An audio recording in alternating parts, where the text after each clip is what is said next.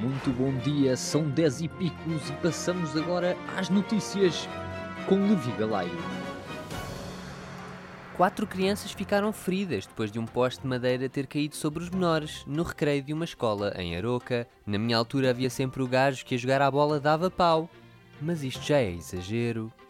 Bernie Madoff, autor de um dos maiores esquemas em pirâmide da história e que estava a cumprir uma pena de prisão de 150 anos, morreu ontem na prisão aos 82 anos de idade. O que as pessoas fazem para não terem de cumprir pena?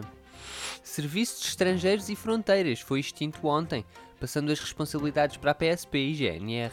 Passam assim as funções de uma organização minada de racistas e xenófobos para duas organizações minadas de racistas e xenófobos.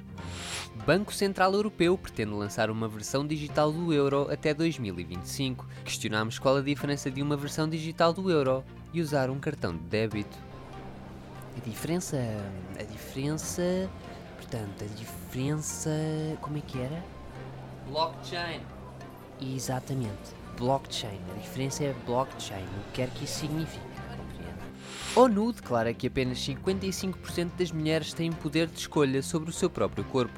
As restantes 45% são telecomandadas, ao que parece.